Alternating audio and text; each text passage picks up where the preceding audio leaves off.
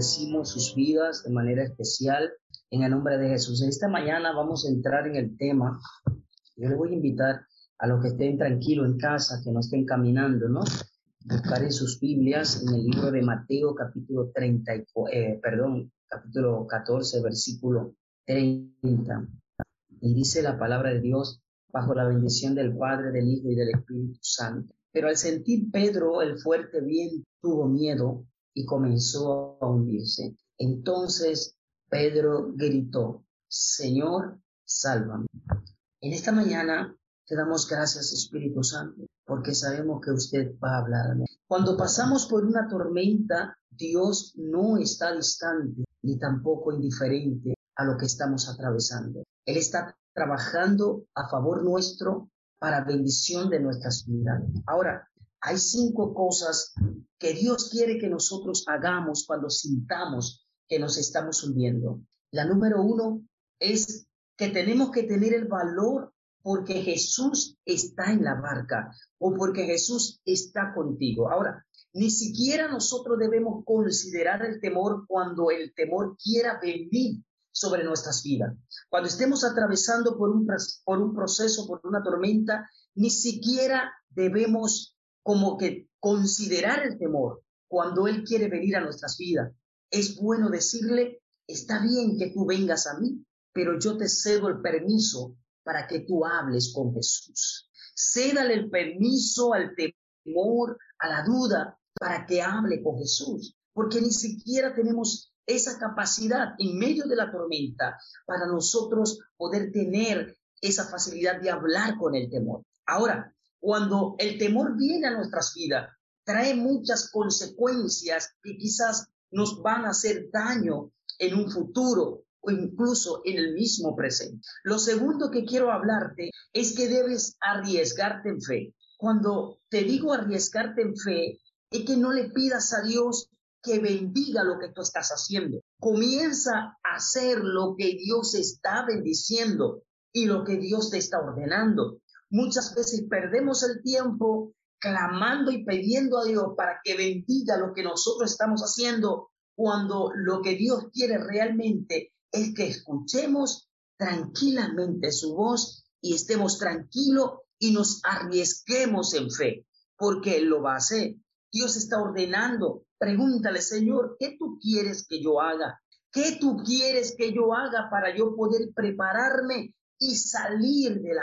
Dios está esperando que te prepares para que salgas de la barca. Cuando te estoy hablando de estas palabras, te estoy hablando con prioridad y con autoridad y con certeza de que Dios lo va a hacer. Hace aproximadamente un mes eh, tenía muchísimo, estaba muy agobiado estaba muy, muy agobiado y le estaba pidiendo al Señor que necesitaba que Él tome el control de mi barca. Recuerdo que le estaba diciendo, Señor, necesito que tomes el control de mi barca porque ahora mismo no puedo valerme por mí mismo para poder salir de esta situación. Y tenía siete años sin ver a mi madre, siete años sin verla, y con muchos deseos de ir a Venezuela y de poder verla y eran y son tantas cosas que me impedían poder estar. Y yo recuerdo que hace un mes cuando me dieron la noticia y me dijeron, tu madre, tu madre murió, eso chocó mucho con mi fe y comenzó a, y comencé yo a preguntarme en mi corazón, ¿por qué motivo pasa todo esto? Cuando yo se supone que yo te estoy sirviendo a ti, cuando se supone que tú estás en mi barca, cuando se supone que tú estás en medio de la tormenta. Entonces, tú tienes que tomar el control de mi tormenta, tú tienes que tomar el control de mi barca. Y comencé a reclamarle tantas cosas al Espíritu Santo. Y el Espíritu de Dios me dijo, ten calma, porque en medio de la tormenta yo estoy ahí. Simplemente tienes que arriesgarte en fe y comenzar a creer lo que aún tú no estás viendo, porque yo estoy en medio de la tormenta y yo comencé a levantar mis manos. En medio de todo esto, en medio de tanto dolor, en medio de tanta incertidumbre, en medio de tanto pensamiento, y le dije, Señor, yo sé que tú estás en medio de la tormenta, no me importa cuál sea la circunstancia, tú estás en medio de la tormenta. Y recuerdo que ese día domingo yo tenía una entrevista en Radio Impactante, ese mismo día que me dieron la noticia de la muerte de mi mamá. Y yo fui a la entrevista ese día. Y así como yo estaba, que me sentía tan mal y tenía tanto dolor en mi corazón, yo fui a la entrevista y el hermano me decía, yo pensé que tú no ibas a venir. Yo le dije, sí, yo vine porque Dios está en mi barca. Yo vine porque Dios está en control de mi lo tercero que te quiero hablar es que debemos permanecer enfocado en Jesús. En el momento que tú decidas desviar tu mirada del Señor, comenzarás a hundirte. En el momento que decidas desviar la mirada del verdadero enfoque, comenzarás a hundirte. Porque en el libro de Mateo, como lo leímos hace rato, 14:30, Dice, pero al sentir Pedro, oiga, pero al sentir Pedro el fuerte viento tuvo miedo y comenzó a hundirse. ¿Cuándo comenzó a hundirse Pedro? Cuando tuvo miedo. Comenzó a hundirse entonces ahí, ahí, perdón, es donde él gritó, Señor, sálvame, Señor, sálvame. Ahora, cuando te enfocas en el viento y en las olas, tus circunstancias te van a hundir. Cuando tú comienzas a poner tu mirada en las olas, en los fuertes vientos, esa misma circunstancia que viene a tu vida comenzará a hundirte.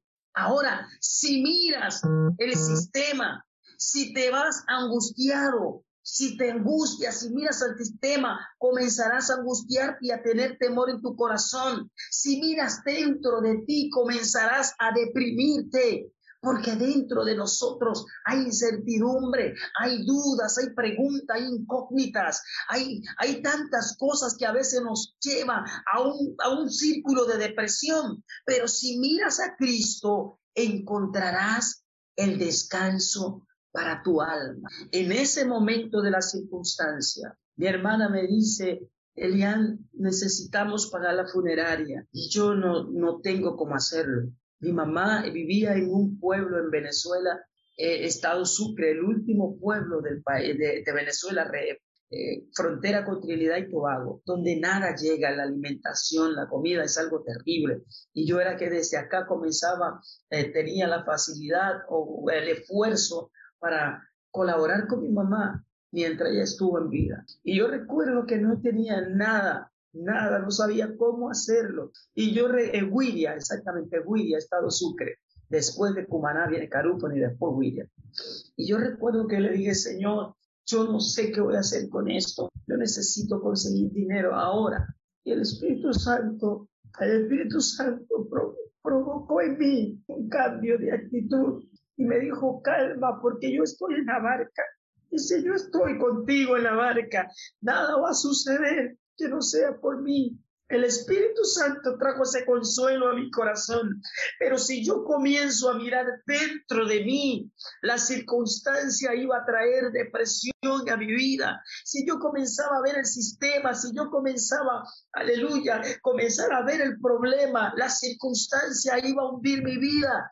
Pero yo decidí poner mi mirada en Cristo y decirle, Señor, por encima de la tormenta, aunque se levante el mar y el viento sople fuerte, yo estaré tranquilo por encima de la tormenta. Padre, permanece fiel y yo estaré tranquilo porque tú permaneces fiel y yo sabré que tú comencé a tener paz en mi corazón. Le dije, tú eres Dios. Yo no sé cómo tú lo vas a hacer, pero tú eres Dios.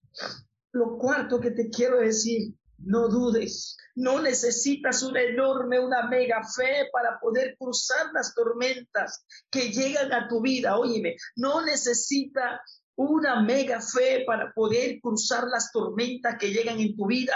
Solo necesita tener fe. Oiga, solo necesita tener fe en la persona correcta, fe en la persona correcta. Y lo quinto que te quiero decir mañana es adora a Dios aún en la tormenta, aunque cuando sientas miedo, aun cuando te hundes, cuando no es, cuando no estás en tu mejor momento, cuando tienes duda, cuando estás asustado, aún hasta la muerte, adora a Dios, adora a Dios. ¿Qué tormenta te está asustando? Para que tú creas que Dios no está contigo. ¿Qué tormenta se está asustando? Dios está permitiendo que tú a través, esté atravesando esta tormenta porque Él está contigo. ¿Sabe por qué? La, ¿Cuál es la razón por la cual Dios permite que tú estés atravesando, perdón, esta tormenta? La misma razón que Él permitió por la cual pasaron los discípulos.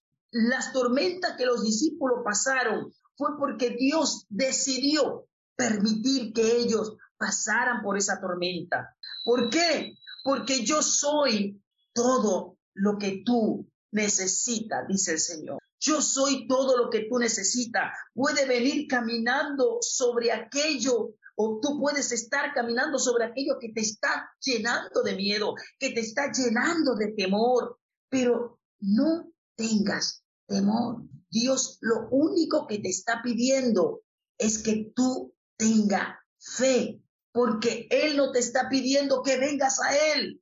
Ni siquiera eso te, está pidiendo el Señor. Él te está diciendo, yo voy a ti, yo voy a ti. Él viene a nosotros, no nos está pidiendo que vayamos. Y yo te quiero terminar con esto. Reflexionemos en esta palabra. ¿De qué estás agradecido de Dios? ¿De qué, ¿De qué tú estás agradecido con Dios en medio de tu tormenta? ¿Cómo ha crecido en tu entendimiento de Dios a causa de la tormenta que han llegado a tu vida? Lo otro es, ¿qué puedes hacer para limitar las distracciones que eviten que te enfoques en Dios y no en la aleluya? ¿Qué es lo que te está distrayendo? Evita lo que te distraiga que tú te enfoques en Dios y no en la tormenta. La circunstancia va a traer depresión a tu vida. La circunstancia va a traer desenfoque. Y el Espíritu Santo me dijo, tranquilo, yo tengo la paz, tranquilo. Y eran mil doscientos dólares que había que pagar para el funeral de mi mamá. Y no tenía, y no tenía. Y tengo la, ¿Por qué se lo digo a ustedes? Porque quiero que ustedes entiendan que la fe y que la adoración en medio de la tormenta cambia la circunstancia. No tenía ni gas en mi casa para cocinar, ni un pasaje para irme a la iglesia. Pero yo comencé a decir al Padre, en Venezuela yo tenía las comodidades antes de llegar a este país. Pero si tú me permitiste a mí atravesar por la tormenta del cáncer y vencerlo, cuando el médico me dijo a mí que no había nada que hacer y tú lo hiciste ya hace más de siete años, tú me vas a ayudar a atravesar esta tormenta. Comencé a orar en mi casa, comencé a orar en la casa ya para finalizar este tiempo. Comencé a orar y a decirle, Señor, yo necesito hacer algo. Porque a las tres de la tarde mi mamá necesita tener el ataúd ahí no sé cómo hacer, no sé cómo hacer. Y recuerdo que yo le escribo a mi hermana y le digo, dile a ellos que te den tiempo, que te den unos días. Y orando, orando, orando, alguien, logré llegar a la iglesia el día miércoles, el, el día domingo. llegué a la iglesia y un hermano se me acercó, que nunca en mi vida yo he hablado con ese hermano de la iglesia y me dijo, Aún en la iglesia mucha gente no sabía de la muerte de mi mamá, solo los grupos de, líderes y cosas. Y me dijo, me puso la mano y me dijo, esto te lo mandó el Señor. Y yo recuerdo que yo tomé y lo metí en la mochila y cuando llegué a mi casa ni siquiera me acordaba de eso. Yo abro el cierre o el zipper del, bolso para sacar el cargador. Lo primero que sacó es lo que me entregó y cuando veo era un dinero, la mitad de la funeraria. Yo comencé a llorar porque Dios es tan grande porque Él no sabía mi proceso, lo que yo estaba atravesando. Yo dije, Señor, gracias porque tú usas personas que nosotros ni siquiera imaginamos para bendecirnos. Y a veces somos mal agradecidos y dejamos que la tormenta ahogue nuestra fe. Y dejamos que la tormenta nos desenfoque del verdadero significado. Pero Dios te dice en esta mañana, en medio de la tormenta, si tú adoras, comenzarás a ver mi gloria. Y rápidamente envié esa mitad del dinero y le dije a, la gente de la funeraria, denme tiempo para yo pagar la otra mitad. Y ha pasado casi un mes y ellos aún me esperan. No me, no me, no me desesperaron, no me desesperaron. Y eso me dio a entender que hay un Dios grande en misericordia, que si tú te ocupas de creer, Él se ocupa de tus necesidades. Aprendí en medio de la tormenta no pedirle a Dios que bendiga lo que yo estoy haciendo.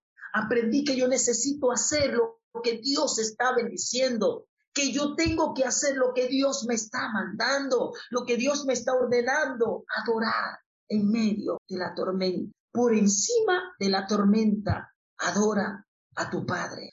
Muchas gracias, quiero bendecir sus vidas. Gracias por tomarme en cuenta, gracias por este tiempo. No sé si usted pudo sentir lo mismo que yo, pero la presencia de Dios está en este lugar. Y quiero finalizar diciéndole, prepárate, prepárate, porque el tiempo de Dios viene para tu vida. No sé cuál es la tormenta, pero prepárate para salir de esa barca. Prepárate para salir de esa barca porque vienen cosas extraordinarias para bendecirte. Sal ahora en fe y adora en medio de la tormenta. Dios te bendiga.